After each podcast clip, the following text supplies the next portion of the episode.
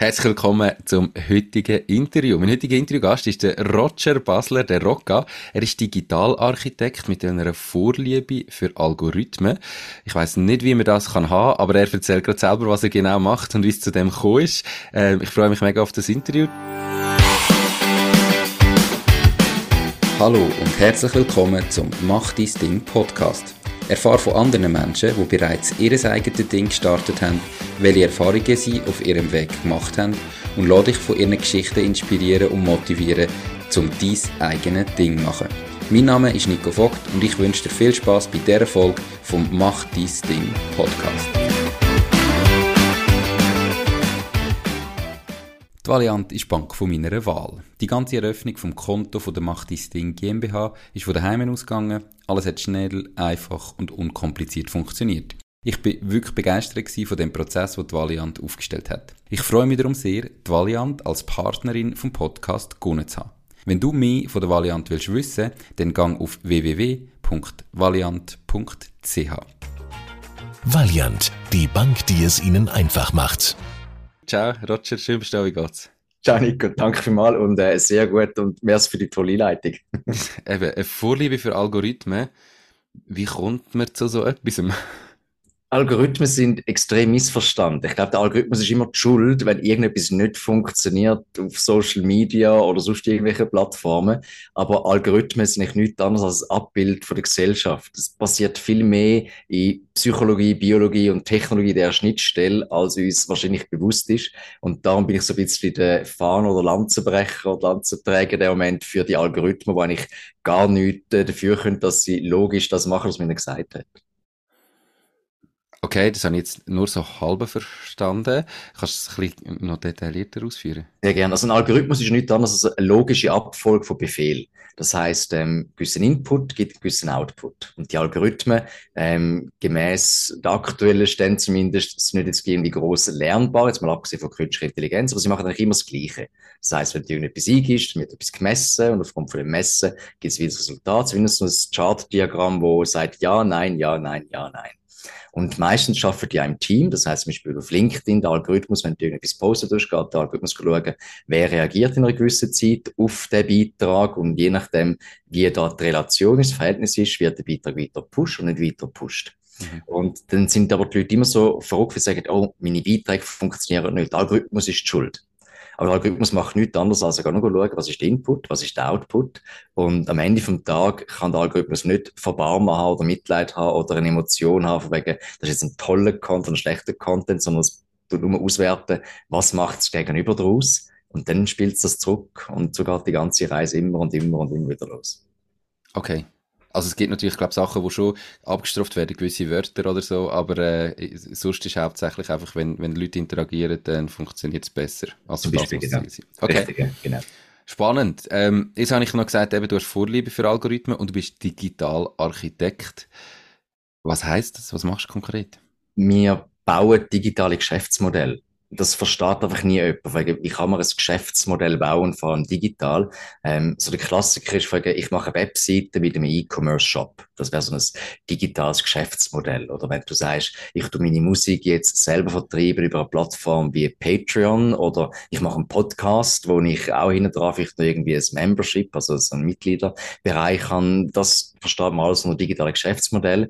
Und ich mit meinem Team baue das. Das heißt, ähm, wir schauen Plattformen an, wir schauen an, was bedeutet das für dich als Person, als Firma, was sind Prozesse dahinter, eben, wie spielen die Algorithmen in allenfalls. Und wie kann ich innerhalb von einem gewissen Modell, die, dieser Architektur, einerseits an Leute herkommen, das Ganze verbreiten, multiplizieren und vielleicht am Ende des Tages auch Geld verdienen damit.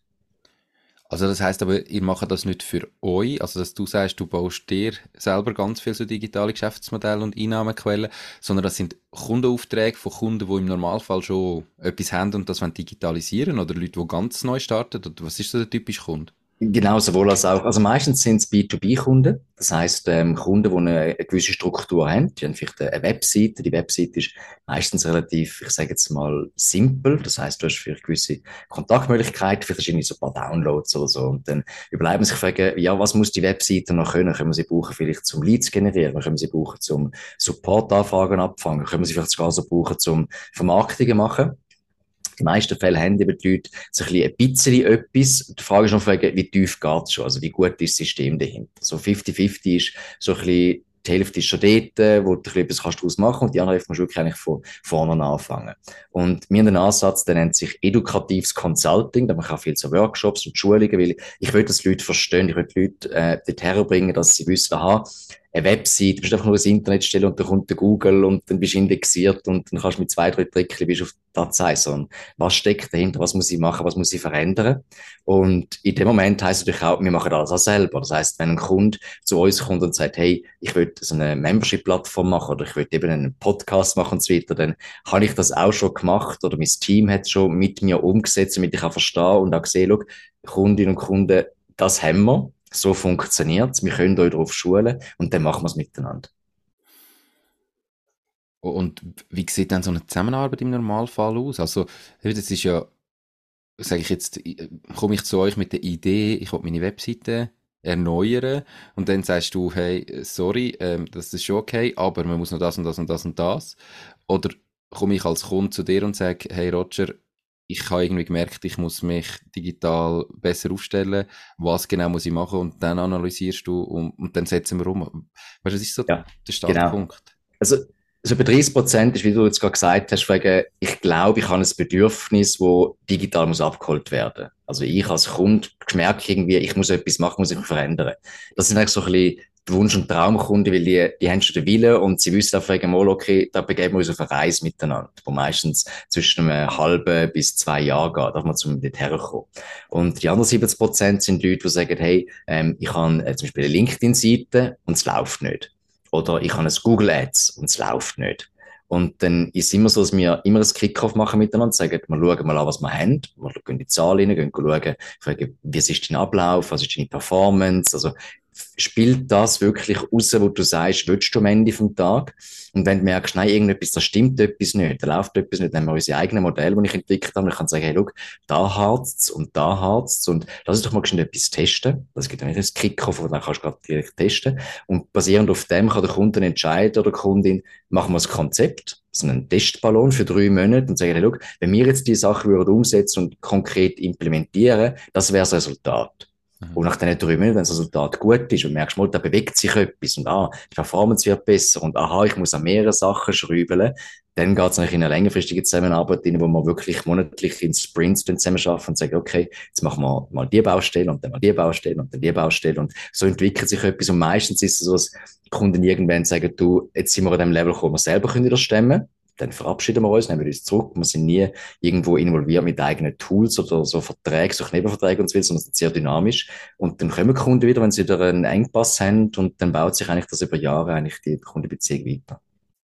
Und ist das ein immer quasi problem- und kundenspezifisch ein individuelles Angebot, das du erstellst, wo du dann sagst, hey, die drei Monate kosten so und so viel oder wir müssen mit dem und dem rechnen oder hast du irgendwie eine einfache Preisliste, wo du sagst, pro Stunde ist so und so viel und wir rechnen einfach die Stunde ab? Wie hast du das organisiert? Ziemlich genau, ja. Also es ist eigentlich so Abo-Modell klassischerweise. Das heißt, du hast einen Stundensatz, der äh, nicht diskontiert ist. Also wenn du zwei, drei Stunden willst von mir, dann gibt es keinen Rabatt. Also bist jetzt ein Startup zum Beispiel.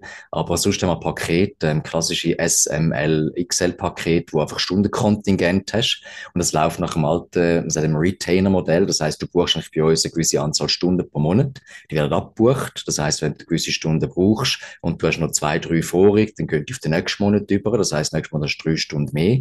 Ja, und das heißt, wir immer stundenweise abrechnen jeden Monat. Und meistens ist es aber so, dass es relativ gut aufgeht, immer so 20 Prozent über 20 Prozent ab und über die entsprechenden drei, sechs, zwölf Monate.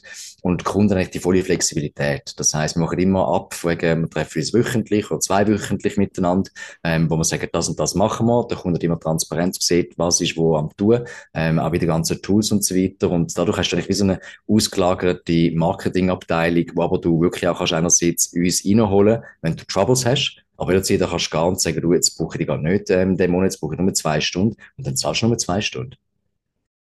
Okay. Spannendes Modell.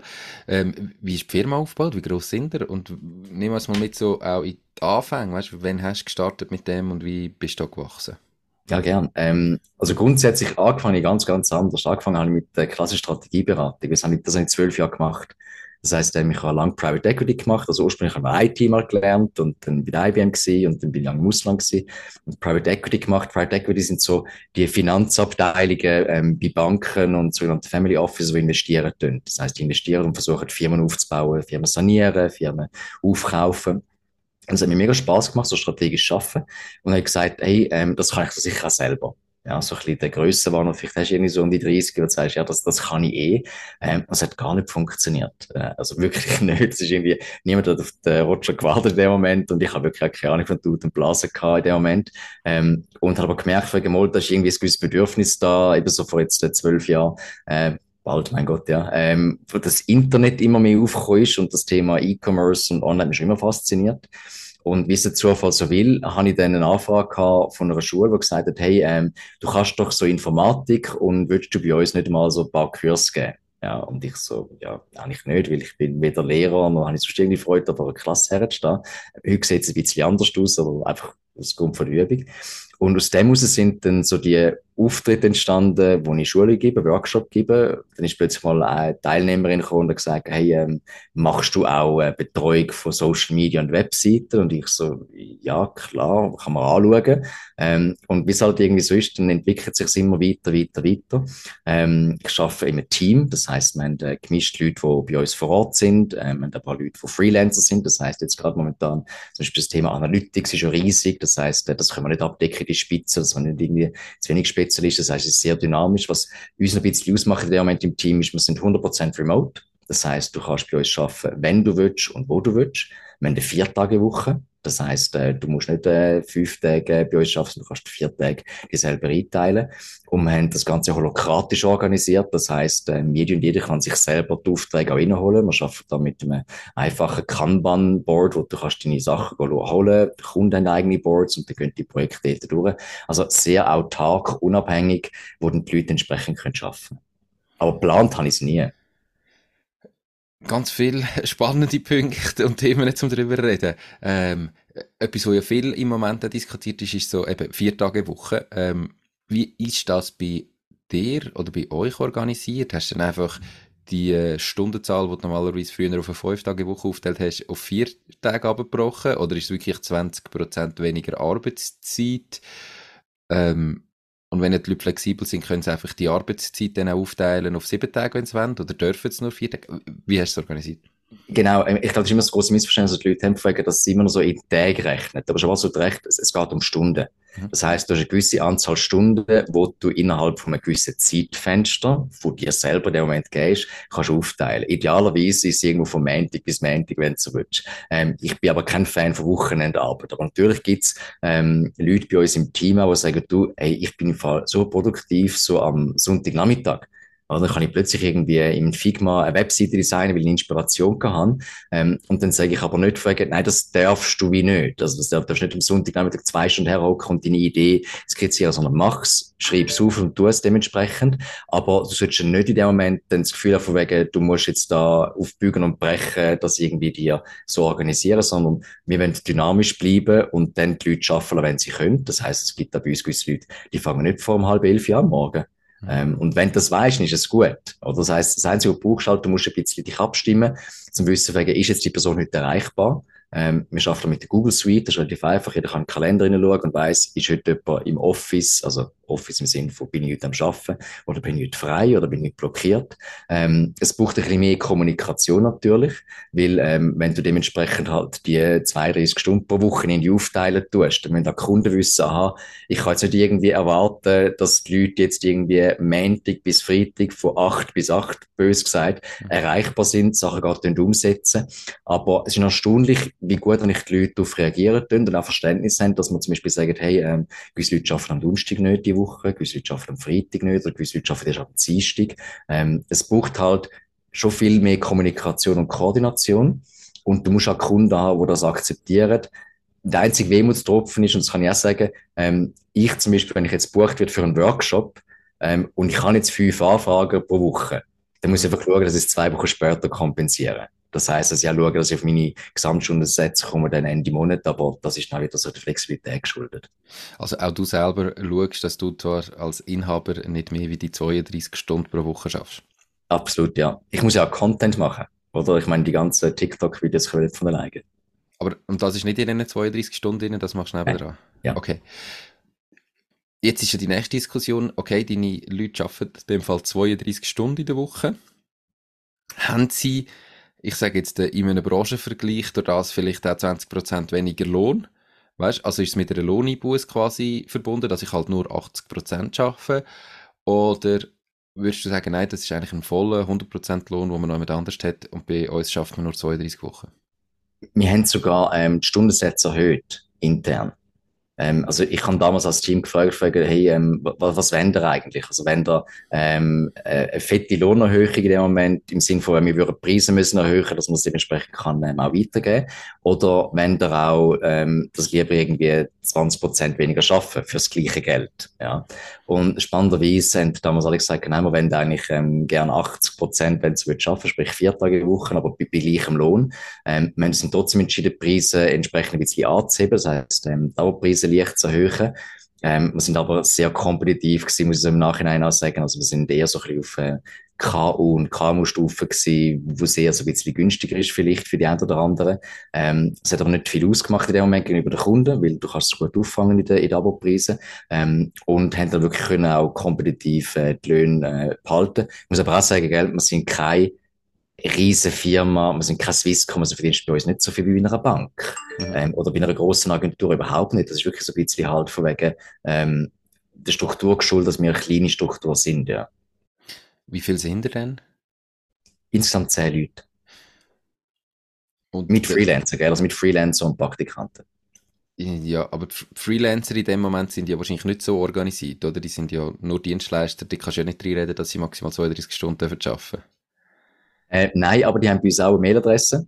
Ähm, die sind auch bei uns in alle integriert. Ähm, die sind auch bei den Meetings mit dabei. Das heisst, ähm, wir arbeiten jetzt nicht nur mit den Leuten in zwei, drei Stunden pro Woche zusammen, sondern sind mit Projekten eingebunden. Das heisst, sind wirklich auch Teil vom Team.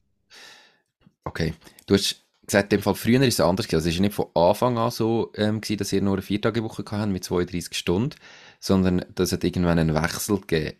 Warum hast du den Wechsel gemacht? Und was ist nachher passiert im Team? Also weißt, hast du irgendwie gemerkt, die Leute arbeiten die 32 Stunden den gleichen Output wie vorher oder sie sind einfach motivierter oder sie sind zufriedener oder hast du keinen Wechsel mehr gehabt oder weniger Wechsel, wie das die Leute schätzen oder einfach was ist jetzt nachher wirklich passiert mit dem?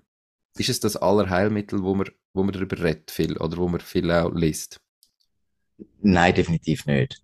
Ähm, und ich glaube, es ist auch schwierig in dem Moment zum etwas bedingt festmachen, dass das viel besser oder viel schlechter wird laufen. Ähm, was halt ist, was du merkst, wenn du also wir haben natürlich mehrere Sachen, weißt du, jetzt zusammenkommen. Also wir haben nicht nur ähm, eine dynamische Arbeitswoche, wir haben auch dynamische Arbeitsort und dynamische Arbeitszeit. Das heißt, du hast wirklich in dem Moment Freiheit und das heißt, der Team Spirit, das ist etwas, wo ähm, immer schwierig ist zum, zum behalten, weil halt die Leute wirklich zum Teil aneinander vorbeischaffen, wenn du so willst. Also du hast sehr dezentrale Kommunikation. Das führt nicht immer nur zu Friede vor der Eierkuchen, sondern es führt dazu, dass gewisse Leute halt ähm, aneinander vorbeischreiben sozusagen. Sprich, ich schreibe jetzt ein Mail am Mittwoch und aber am Donnerstag frei. Mhm. Du siehst am Donnerstag, erwartest aber bis am Freitag eine Antwort. Aber dummerweise habe ich jetzt erst wieder am Montag meine Schicht, oder? Und das sind manchmal so kleine Sachen, die du nicht darfst unterschätzen. Das führt dann auch ähm, dazu, dass eben die Leute nicht zufrieden sind. Also wir haben auch Abgänge gehabt, äh, deswegen. Ähm, wir haben da Leute, die gesagt haben, ähm, du, ich brauche die Struktur, ich brauche Montag bis Freitag, ich brauche das 8 bis 6 oder 8 bis, oder 9 bis 5, was auch immer. Ähm, ich, ich brauche die fixen Zeiten.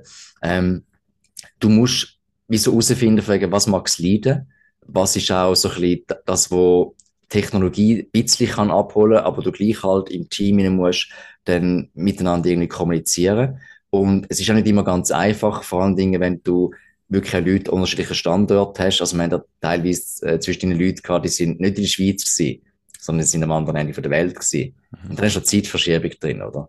Und ich sage jetzt, so eine Dynamik oder so eine Arbeitsstruktur ist spannend für die Leute, weil sie können, wenn sie das selber wollen, sich selber organisieren, sich das selber motivieren. Du bist aber als Chefin, als Chef auch sehr gefordert, zum, zum Spirit aufrechterhalten, zum, zum die Leute im Loop halten. Und da lerne ich auch noch extrem viel und mache immer noch viel zu viele Fehler natürlich, weil es ist es ist auch für mich neu. Also ich habe das nicht gelernt, weißt du, irgendwo. Und du siehst erst die ganze Schwierigkeit, die mit entstehen, wie ich jetzt gerade erzählt habe, wenn sie passieren tun.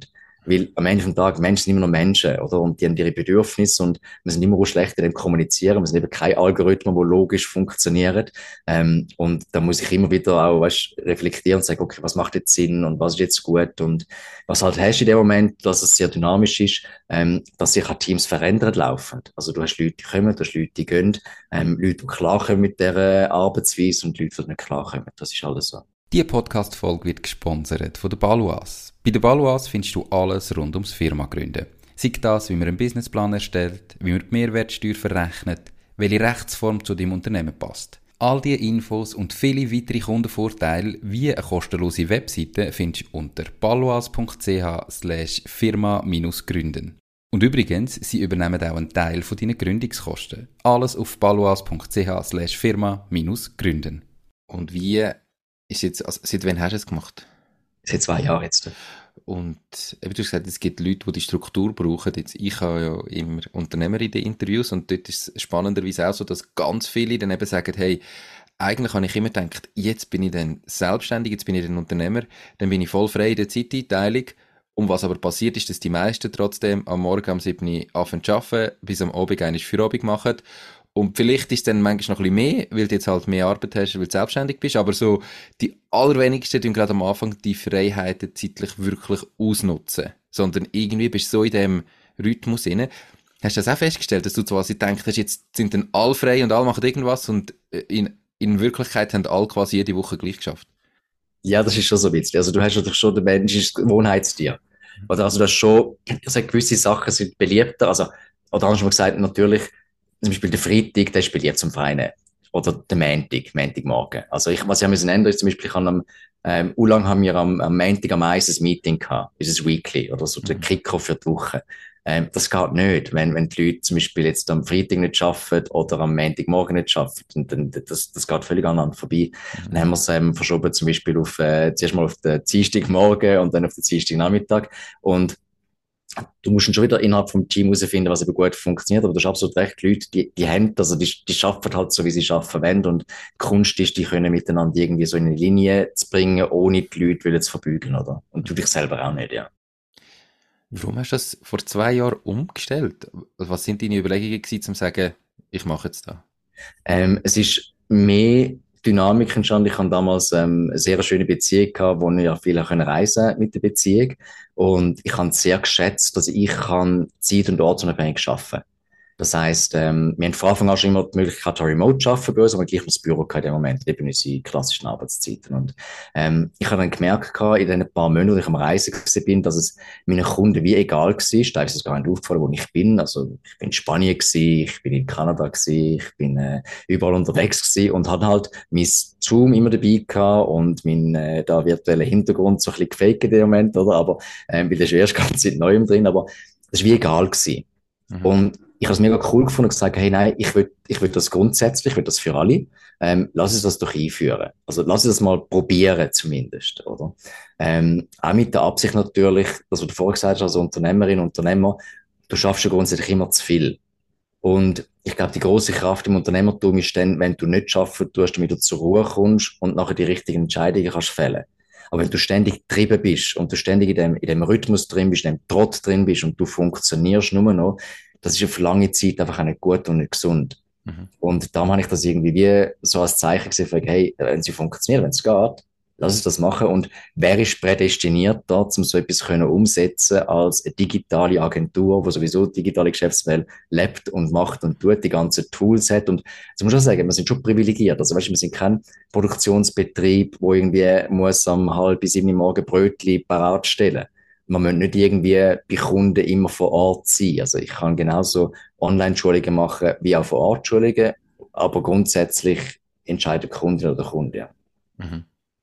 Ja, das ist definitiv so. Also ich kann es nicht jedem Geschäftsmodell gleich machen. Ähm, hast du Bedenken gehabt?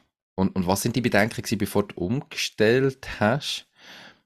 Ja, mal zuerst die Frage. Ähm, ich habe immer noch Bedenken. Ähm, und, und zwar aus einem ganz einfachen Grund, Nico, weil du hast immer noch mit Menschen zu tun, die dich kennenlernen im, im, im richtigen Umfeld, wie du miteinander arbeiten tust.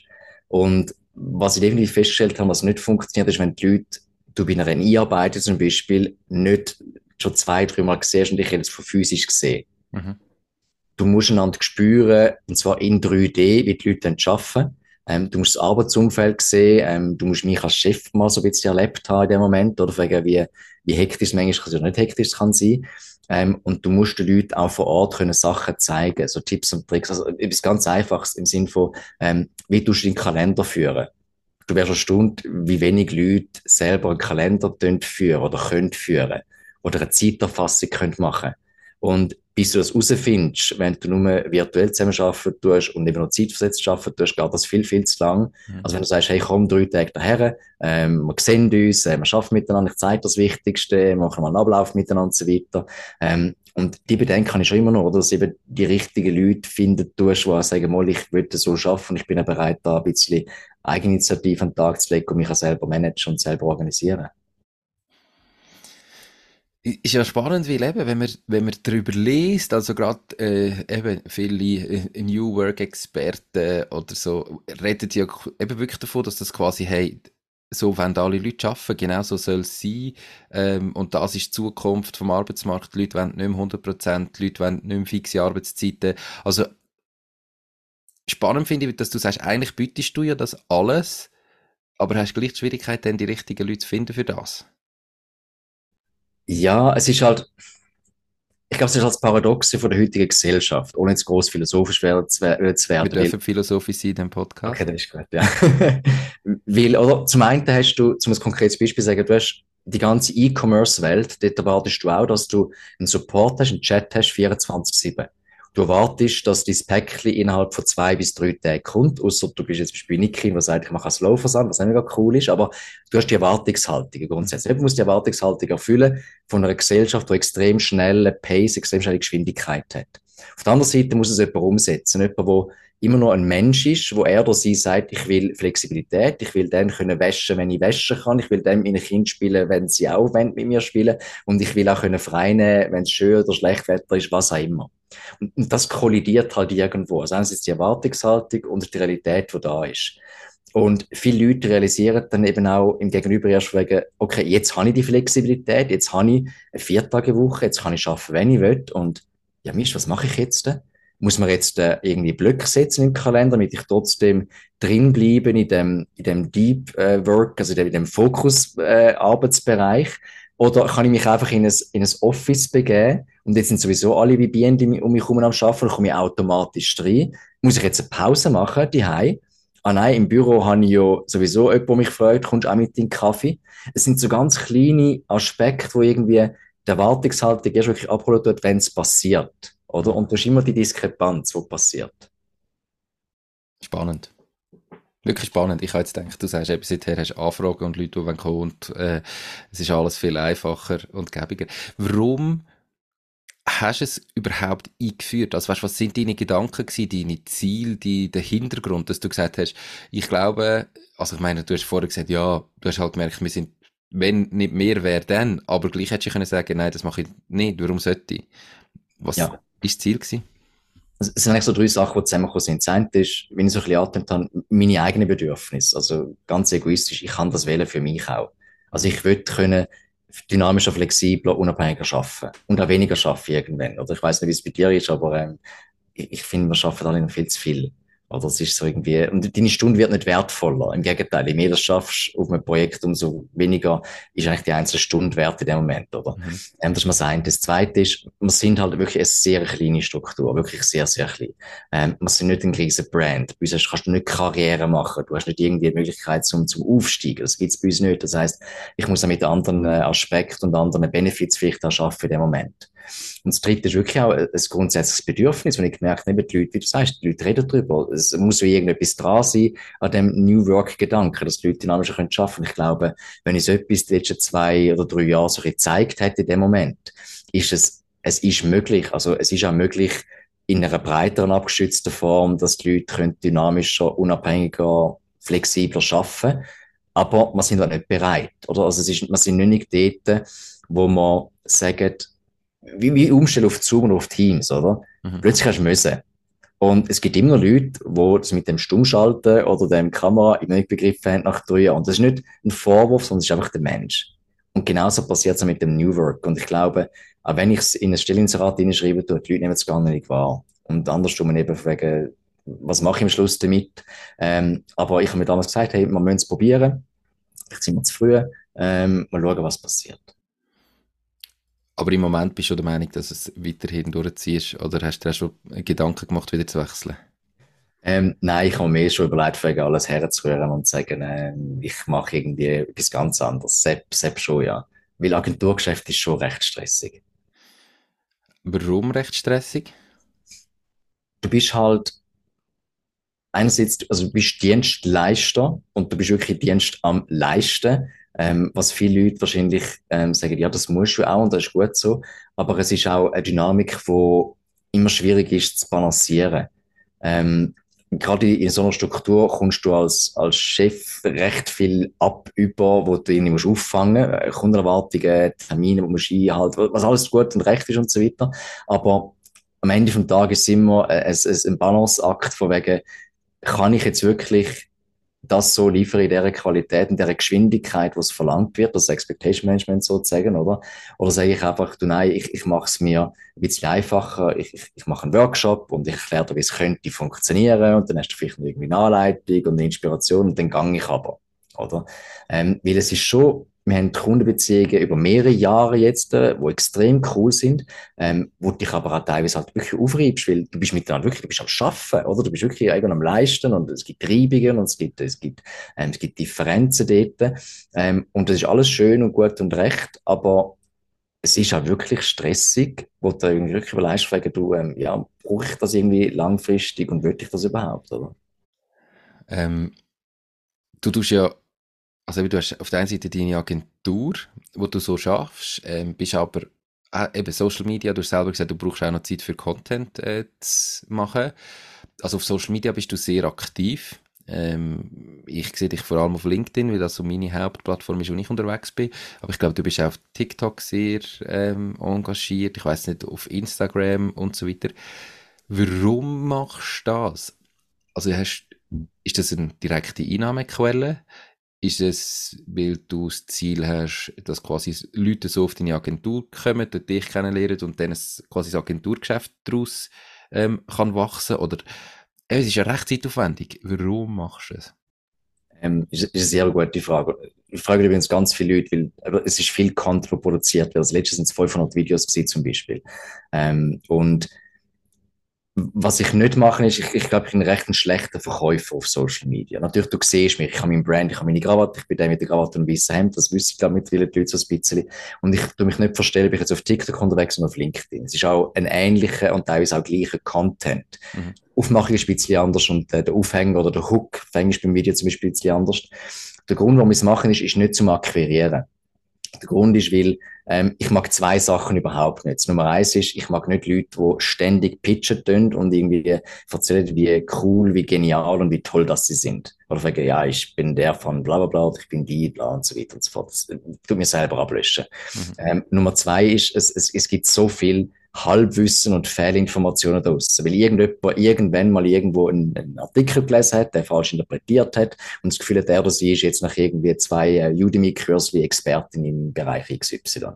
Und ich würde dem ein bisschen entgegenwirken. Aber mehr edukativ und sagen, hey, look, so ist es wirklich. Und darum mache ich das Ganze. Also darum haben wir unsere, eben unsere Agenturprojekte, darum mache ich selber auch den Content. Ich weiß, was das heißt, wenn du siebenmal musst anfangen beim Video. Ich weiß, wie mühsam es ist, Untertitel zu machen und dass ein Hook manchmal nicht funktioniert oder dass das Mikrofon musst anders herstellen, wie du mir am Anfang gesagt hast, hey, es hallt zu fest. Also, das sind ja alles Sachen, wo du nur dann weißt auch wieder Kunden kannst weitergeben oder auch den Leuten kannst weiterbringen, wenn du es selber machst. Mhm. Also wirklich sagen und machen, was du auch abbetten tust die ganze Zeit. Mir ist das wichtig. Ich will wissen, von was ich rede und da mache ich es auch.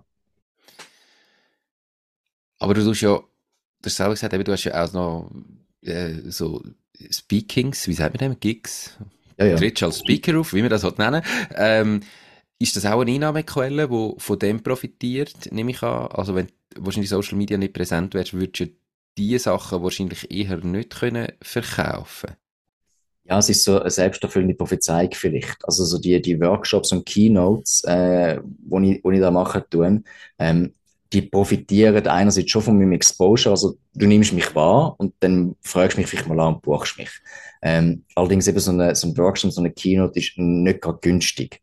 Oder weil es steckt da super viel Aufwand dahinter und, und sehr viel Arbeit und ich bin nach einem Tag völlig unfähig zum Schaffen. Also ich als introvertierter Mensch äh, das zieht mir so viel Energie weg. Ich bin wirklich einen Tag arbeitsunfähig nachher. Das kann ich wirklich offen sagen. Also ein Workshop zieht mir sehr viel weg.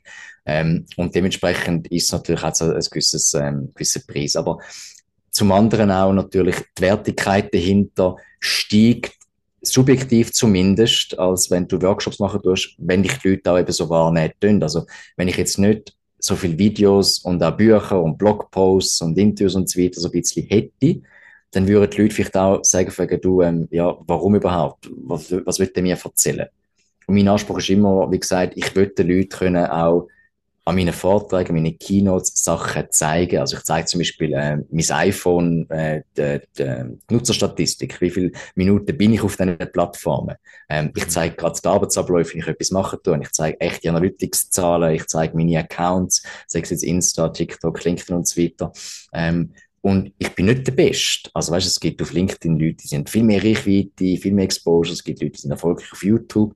Aber ich würde trotzdem die Chance nutzen und sagen, hey, ich mach's. Ähm, und ich nehme dich mit auf die Reise. Ähm, sei es jetzt in einem kleinen Video oder manchmal in einem Workshop. Du hast jetzt gesagt, es ist teuer. Kannst du etwas sagen so zu dem Preis? Oder irgendwie von bis? Oder äh, mit was muss ja. man da rechnen? Du musst so ein rechnen vierstellig, aber es hat, ähm, sagen wir es mal so, es ist vierstellig ein guter Tagessatz, den du auch von einem SAP-Consultant vielleicht ähm, wirst irgendwie erwarten. Ähm, musst dich aber auch sehen, ein, so ein Workshop oder auch Keynote-Vorbereitung ist so Faktor 5, Faktor 6. Also die Kunst ist schon gerade, also die, die nicht wissen, was ein Keynote ist in dem Moment, das ist ein Vortrag so zwischen 15 und 45 Minuten. Und Kunst ist, möglichst wenig zu sagen, in einer sehr präzisen Art und Weise, in einer Möglichkeit, damit die Leute ja trotzdem noch folgen und das Wichtigste mitnehmen. Mhm. Das heißt, dass die Essenz, also ich finde, ein gutes Sugo kochen, das braucht auch Zeit, oder? Die Zeit ist halt auch dementsprechend eingerechnet. Und das heißt, ja, du, du zahlst halt äh, den Preis dafür. Ähm, meistens hocken aber auch in dem Moment irgendwie 60 bis äh, 600 Leute im Publikum. Also es ist nicht so, dass sich das nicht rendiert. Im Gegenteil, eine gute Keynote, ein guter Workshop reißt ein Event extrem natürlich aus oder steigert die Wertigkeit dementsprechend. Und sind das so teils Standard-Keynotes? Also weißt du, du quasi sagst, hey, zu dem Thema habe ich eine Keynote, die ich immer und immer wieder machen kann. Also bisschen optimieren von Mal zu Mal, aber grundsätzlich das Thema. Oder kann man dich auch anfragen zu einem spezifischen Thema und sagen, hey Roger, kannst du mir irgendwie ein Keynote machen zu dem und dem Thema, wo du jetzt Experte bist? Sie sind immer sehr spezifisch und sehr individuell. Was natürlich drin sind, sind so meine Merksätze. Also ich kann so gewisse Merkmale, dass ich immer wieder einbauen tue, zum Beispiel eben, dass man in einer Aufmerksamkeitsökonomie lebt oder dass wer nicht misst, muss alles glauben ähm, oder Social Media ist kostenlos, aber nicht umsonst. Also es gibt so gewisse Sachen, so gewisse Hooks, die baue ich immer wieder ein, wenn es Sinn macht. Mhm. Ähm, und wenn ich Anfragen habe, also ich bin zum Beispiel jetzt ähm, vor zwei Monaten bin ich bei, ähm, beim Logistikerverband gewesen und da reden über Industrie 4.0 geredet. Ähm, das kann ich aber auch nur, weil wir Kunden im Industrie 4.0 Bereich haben und weil ich selber ein bisschen Geek und Nerd bin und mit den äh, entsprechenden Raspberries und Open Source Software ein bisschen was selber teste. Also ich kann ein bisschen erzählen, was im Nähkästchen plaudern. Wenn du mich jetzt fragen von wegen, ähm, kannst du bitte am Medizinerkongress ähm, darüber reden, wie künstliche Intelligenz ähm, das Chirurgenleben verändern, dann müsste ich sagen, nein, das geht nicht, keine Ahnung, oder? Aber ähm, nein, sind sehr individuelle Anfragen und eben, du hast noch immer sehr starke Briefings, also du weißt ziemlich genau, was du solltest abholen und was nicht abholen. Und wenn du dann halt mit so Standardfolie kommst, sozusagen, jetzt mal abgesehen von meiner Introfolie, wo ich drauf bin, ähm, das geht nicht, oder? Weil dann haben die Leute das Gefühl, du, das ist nicht das, was ich jetzt erwartet habe. Also ja, ich mache jeden Workshop und jede Keynote mache ich wieder neu. Äh, mega spannend.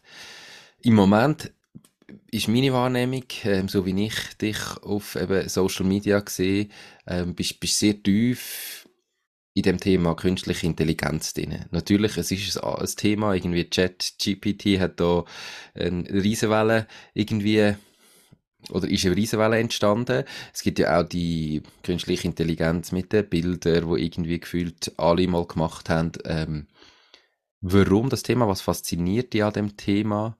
Und wie glaubst du, verändert sich unser Leben durch die künstliche Intelligenz in den nächsten Jahren? Das Spannende an dieser Thematik ist, dass jetzt wirklich so aufkommt, wie du gesagt hast, mit ähm, einerseits DALI 2, wo du kannst du die Bilder im Internet machen, oder Lensa, das ist die App, die alle auf Social Media mit diesen lustigen Comic-Bildchen. Ähm, und jetzt eben ChatGPT, wo alle ja ständig nutzen tun. Aber wir leben schon länger mit künstlicher Intelligenz. Also wenn du so willst, ähm, Google Maps und dein Navi ist also ganz bisschen künstliche Intelligenz drin. Es kann relativ viele Sachen schon aufnehmen. Google ist eine künstliche Intelligenz. Man merkt es einfach nicht wirklich, aber ähm, also bewusst tun wir es nicht. Ich glaube, es hat jetzt, äh, wie es eben so die Kurve geschafft hat, äh, von wegen jetzt ist es eben mehrheitsfähig. Das ist wie damals iPhone. Am Anfang haben es wenig gehabt und plötzlich haben es alle. Jetzt sind wir jetzt. Wir sind jetzt, wir sind gekippt, oder? Jetzt ist es im Alltag drin und es wird uns extrem beeinflussen, zum Beispiel jetzt gerade bei den Schulen. Ähm, ich darf äh, Vortrag halten bei Schulen, um zu sagen, was verändert sich, wenn du plötzlich den Aufsatz kannst online schreiben also warum machst du es überhaupt? Immer die eine Frage und was machst du nachher damit und wie richtig ist es überhaupt zu nutzen? Da gibt es verschiedene Thematiken. Ähm, ich glaube aber, es wird einen großen Einfluss haben, wie es jetzt mehrheitsfähig wird, dass du vielleicht in Zukunft, also du kannst es jetzt schon machen, wenn du ein bisschen weißt, wie, äh, zum Beispiel im WhatsApp eine äh, künstliche Intelligenz hast, wo du WhatsApp kannst Fragen stellen oder gerade Content erstellen, über Social Media direkt implementieren. Also es wird eine extrem Beschleunigung in sehr vielen Bereichen. Im Alltag, im Business, im ganz spezifischen ähm, Bereich, wie zum Beispiel Schule und Marketing. Und das ist wirklich erst äh, der Anfang, also Spitz vom Eisberg jetzt gerade. Die Podcast-Folge wird gesponsert von der Care for IT. Möchtest du, dass deine IT mit höchster Sicherheit, Leistungsfähigkeit und Stabilität rund um die Tour zur Verfügung steht? Mit ihren 100% klimaneutralen IT-Services kümmert sich Care4IT um deine IT- und Cloud-Infrastruktur. Proaktiv und smart zum All-Inklusiv Pauschaltarif. Lad jetzt das E-Book zum Thema Cybersecurity in KMU ab unter www.care4it.ch slash mach-dies-ding und find heraus, wie du dein KMU umfassend vor IT-Risiken kannst schützen also und, und, wie wird sich das verändern oder wie kannst du das denn jetzt heute implementieren? Ähm, weißt du was, ich, also ich habe von meinem Gefühl her auch, denke ich, es ist so wie eine, eine Zeitenwende. Es ist so der Punkt erreicht, wo es eben, jetzt geht's los. Jetzt haben ganz viele Leute plötzlich auch mit so Anwendungen, die ja noch kostenlos sind, Ideen, wie sie das könnten verwenden. Ähm, aktuell ist es wahrscheinlich schon auch noch eine gewisse Bubble, viel eben irgendwie Content Creator und so weiter, wo merken, ah, ich kann viel einfacher einen Blogpost schreiben. Ähm, es ist ja häufig dann mehr eine Hilfestellung, zumindest im Moment, und nicht, ein, nicht, dass du kannst sagen, schreib mir jetzt einen Post zu dem, sondern machen wir mal Vorschläge, was könnt ihr überhaupt darüber schreiben.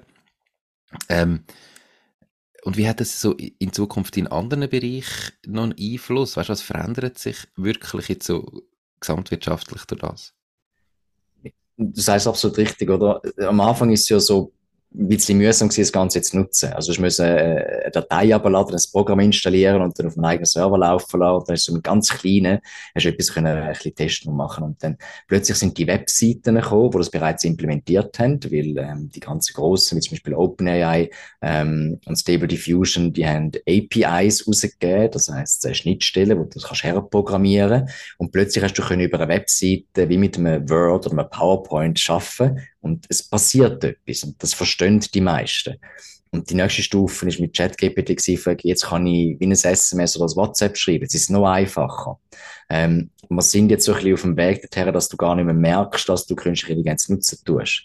Das heißt, es ist bereits implementiert in Zukunft, wo du sagst, okay, ich mache es mit einem Foto äh, von etwas und es spielt mir gerade aus, wenn zum Beispiel, aha, ich mache ein Foto von Essen, es zeigt gerade, wie viele Kalorien drin sind von mir aus und was für Lebensmittel drin sind. Oder ich mache ein Foto von einem Haus und es zeigt mir gerade, wegen, das sind Geokoordinaten und übrigens die nächste Termin steht und dort übrigens hast du gewusst, du jetzt langsam loslaufen.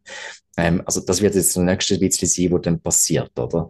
Ähm, das Problem ist einfach, dass Technologie viel zu schnell ist und der Mensch viel zu langsam. Also ich höre immer noch das Gerücht von ChatGPT ist wie Google, oder ich frage ChatGPT Sachen wie Google, aber es ist nicht das Gleiche, oder? Und das ist, wenn du irgendwie würdest irgendwie ein iPhone brauchen, um einen Nagel reinschleiten, das geht schon. Äh, ist einfach vielleicht nicht ganz richtig, oder? Und ich glaube, dort haben wir momentan also die große Challenge, zum die Leute abholen. Und jetzt gibt es ja dann auch das Lager, ähm, wo eben sagt, hey, im Fall, es ist schon gut und recht, aber wir müssen auch aufpassen, oder? Irgendwie, wie, wie intelligent kann die künstliche Intelligenz werden? Sind wir als Menschheit irgendwie in der Gefahr, weil sie intelligenter wird wie wir und was es dann auch immer macht, zumindest Überhand äh, überkommt. Wie siehst du das? Genau gleich. Also weißt, das Problem ist ja mehr, dass halt die künstliche Intelligenz, die gehört Firmen. Oder? Und Firmen haben ein gewisses Interesse. Das kommerzielles Interesse, das kapitalistische Interesse, was auch immer, Weltherrschaft, you name it. Und das macht es halt schwierig zum Kontrollieren, zum Einfluss nehmen. Und wenn der Mensch das schwächste Glied ist in dieser Rechnung und er oder sie nicht versteht, was damit gemacht wird, oder ein einfaches Beispiel ist irgendwie eben das, wo du vorher gesagt hast, mit, äh, mit Linsen oder mit den Bildern, verändert werden. Ähm, da können Jugendliche sagen, jawohl, ich bin 18 gewesen und ich tue das Bild aufladen und wissen aber nicht, dass ihre eigenen Fotos dann halt in dem Moment für die Trainingseinheit gebraucht werden zum Trainieren. So. Ich würde die nachher wieder gelöscht, das ist alles top und so weiter, aber da passiert etwas mit deinen Daten und deinen eigenen Recht, wo du keinen Einfluss hast. Also du hast alles Einverständnis gegeben, das ist alles legal und tiptop und so weiter, aber wenn wir es jetzt Stufen weiter treiben und man merkt, dass die Intelligenz viel zu intelligent wird für uns und man könnte sie nicht mehr richtig einschätzen und kontrollieren und du hast auch nicht irgendwie einen, ähm, ich sage es mal, einen Regierungsarm, der ein bisschen Einfluss drauf hat und das die Regeln festlegen tut, dann wird es schwierig. Ähm, spannenderweise hat jetzt gerade die UNESCO hat so eine Guideline rausgegeben für KI und Ethik. Aber kein Mensch redet darüber und kein Mensch weiß es. Oder weil alle reden immer noch wegen ChatGPT, oder? Mhm. Und da geht wirklich, da gehen so Parallelwelten aneinander vorbei. Und ja, ich, ich kann auch bedenken, wenn die Singularität heißt das, also wenn die künstliche Intelligenz intelligenter wird als der Mensch und anfängt sich selber programmieren, dann wird es schwierig. Definitiv. Ähm, jetzt hast du, die UNESCO gibt so eine Guideline raus zu KI und Ethik. Finde ich so, ist, ist gut und recht, aber äh, wie du gesagt hast, ich meine, es gibt da Firmen, wo, wo das besitzen, ja, die machen ja schon lange Sachen, die nichts mit Ethik zu tun haben, wenn wir ehrlich sind. Also weißt du, wie bringt das irgendjemandem etwas, wenn man sagt, hey, es wäre im Fall schön und eigentlich sollte man es so und so machen?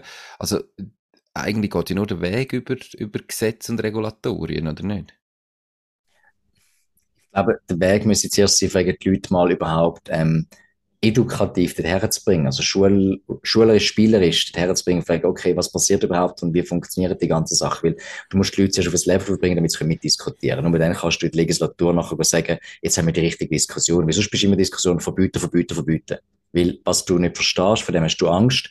Und es ist ja nicht nur schlecht, die künstliche Intelligenz. Aber es ist wie ein Auto. Du kannst gute Sachen machen damit, du kannst schlechte Sachen machen damit. Und ich glaube, der Weg muss mehr sein, dass man den Leuten beibringen können, was gibt's für Technologien, wie kannst du die einsetzen, was sind Vor- und Nachteile, und zwar im offenen Diskurs. Ähm, ich bin zum Beispiel jetzt bei Schulen unterwegs und, und erzähle Lehrerinnen und Lehrern halt, wie künstliche Intelligenz funktioniert, wie sie können positiv nutzen, aber wie sie es auch können kontrollieren Also, wie du kannst herausfinden, ob deine Schülerinnen und Schüler jetzt einen Aufsatz mit künstlicher Intelligenz geschrieben haben oder nicht. Ähm, aber du musst die Leute befähigen. Ich bin ein sehr starker Fan davon, die Leute zu befähigen da bin ich auch ein Fan, wenn UNESCO so eine Guideline rausgibt, weil es geht um Kinderrecht am Schluss auch, oder? Also um mhm. die schützen, die eben nicht sich selber können schützen Aber es ist ein, es ist ein Teams, Teamsport. Also wir müssen alle damit irgendwie schaffen und herausfinden, wie können wir da mehr draus machen. Und, also, das verstehe ich schon, aber du hast vorher gesagt, oder? Der Mensch ist langsam und die Technologie ist unfassbar schnell und wird irgendwie immer schneller. Ja. Hat man überhaupt genug Zeit für das? Also, weißt du, werden wir nicht überrollt? Ja, man wird überrollt, ja definitiv. Aber es ist wie nicht, wie soll ich sagen, du kannst es wie nicht verhindern. Also es ist schon am Laufen. Oder der, der Zug fährt. Mhm. Jetzt kannst du auf den Zug aufspringen und musst schauen, dass du nicht gerade äh, runtergehst wieder. Ähm, es nützt wie nichts. Also wir reden ja nicht erst seit gestern von künstlicher Intelligenz. Also die ganzen Tools, die haben wir im Beta-Stadion schon vor ein, zwei Jahren können testen.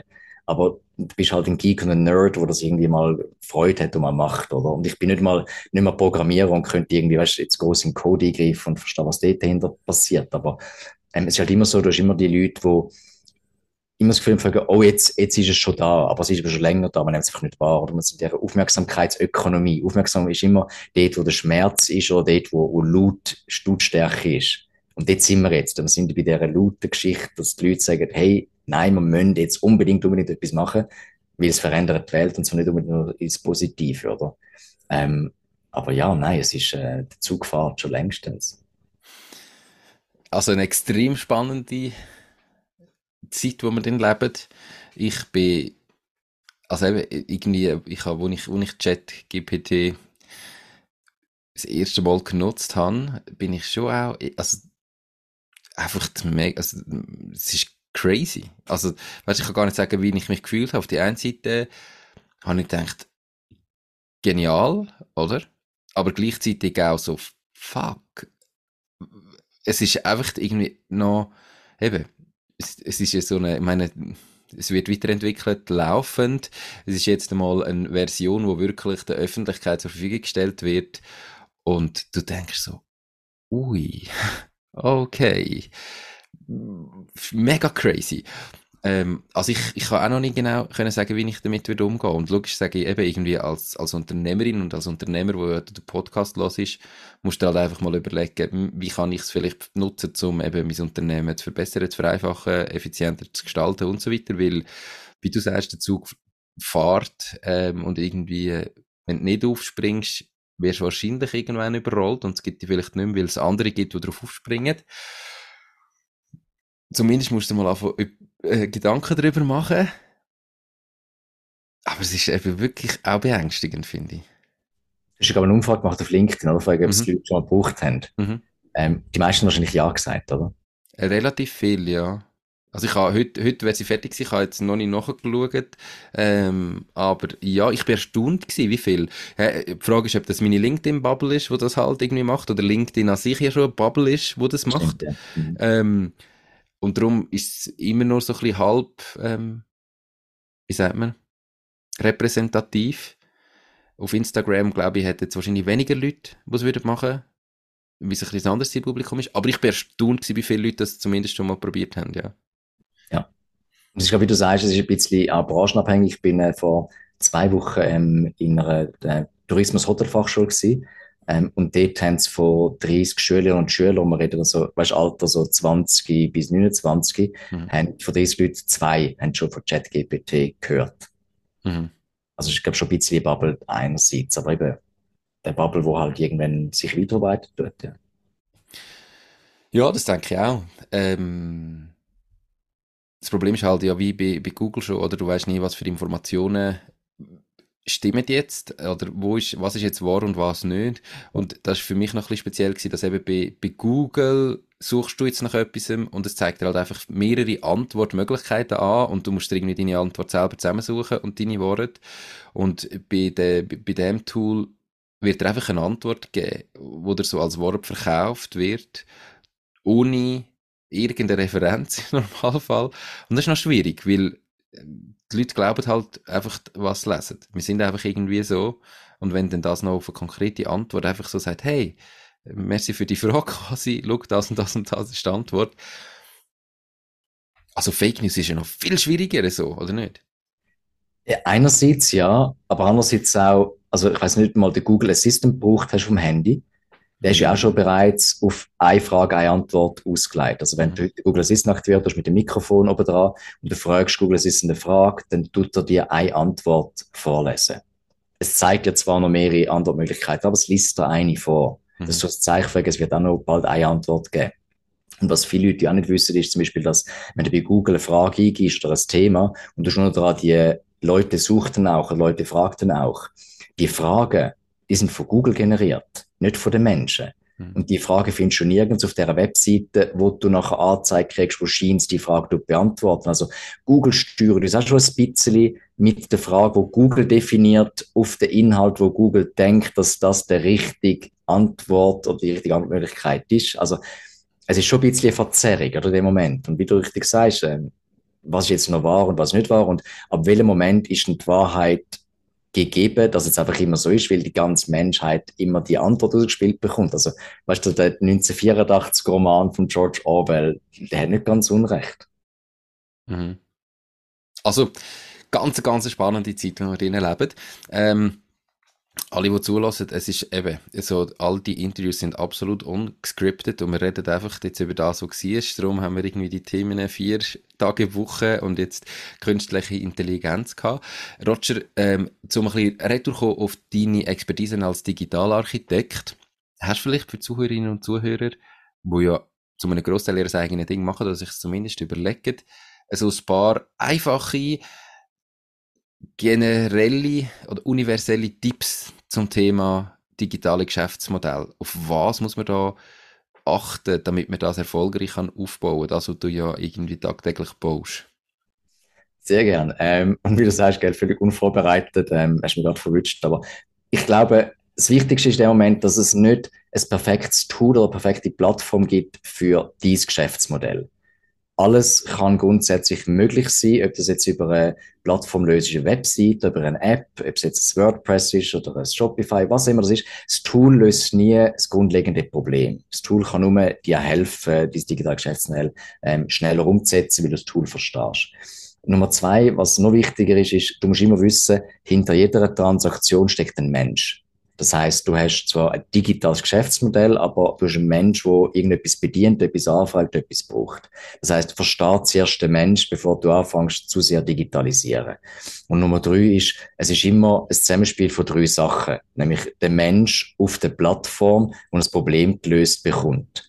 Und das musst du zuerst können lösen in einer einfachen Art und Weise, bevor du dann kannst automatisieren und skalieren. Das heißt, versuch mal herauszufinden, wenn du das nächste Mal eine Transaktion machst, wenn du ein Video anschauen tust oder dir einen Song abladen tust oder dir ein digitales Produkt, ein E-Book kaufen tust, schau mal ganz genau her, was passiert da genau. Wer macht was, stellt wenn, wie was zur Verfügung und wie ist der Ablauf. Weil erst wenn du verstehst, wie die Mechaniken funktionieren, dann kannst du anfangen, das digitale Geschäftsmodell auch umsetzen und später auch optimieren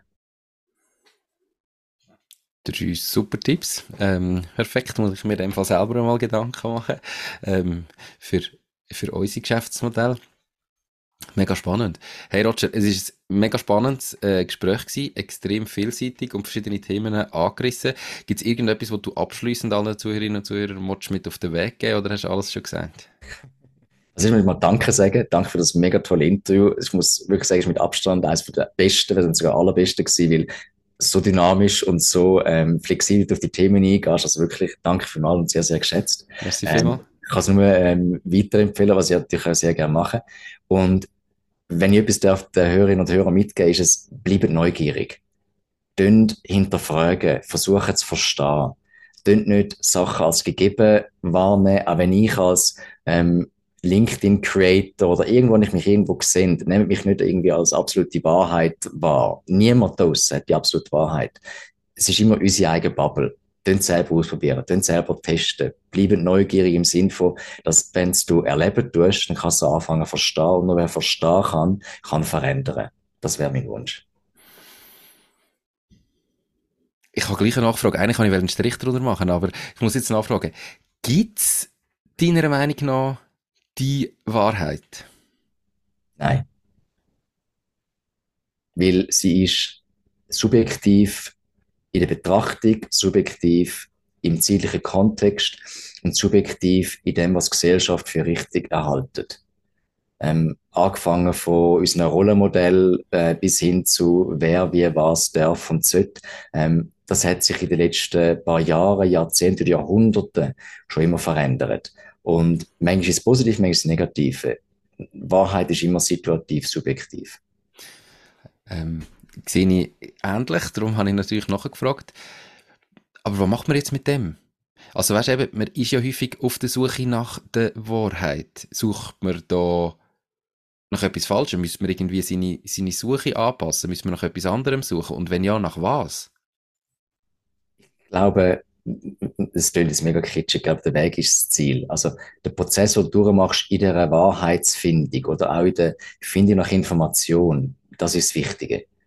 Du musst dich auf den Weg begeben und dir bewusst sein, welche Quelle, wie, wo, was dich beeinflusst und was mit dir macht. Und dann ja, dann ist der Weg am Schluss das, was deine Wahrheit kann beeinflussen und du kannst weitergeben. Aber der Weg ist wahrscheinlich nie fertig. Das war ein super Schlusswort. Jetzt mache ich einen Strich drunter. Hey, merci viel für mal, Roger, bist du da gewesen. Ähm, bis zum nächsten Mal und ganz, ganz einen schönen Tag noch. Danke gleichfalls. Merci fürs Zuhören. Mach's gut. Ciao, ciao. Das war es auch schon mit dieser Podcast-Folge. Ich bedanke mich ganz herzlich fürs Zuhören. Ich würde mich außerdem extrem freuen, wenn du auf meine Webseite www.mach-dies-ding.ch wirst gehen und dich dort in mein Newsletter einträgst. Damit kann ich dich über neue Folgen und Themen, die dir helfen, dein eigenes Ding zu starten, informieren. Nochmal danke vielmals fürs Zuhören und bis zur nächsten Folge vom Mach dies Ding Podcast. In dem Sinn, alles Gute und bis dann, dein Nico.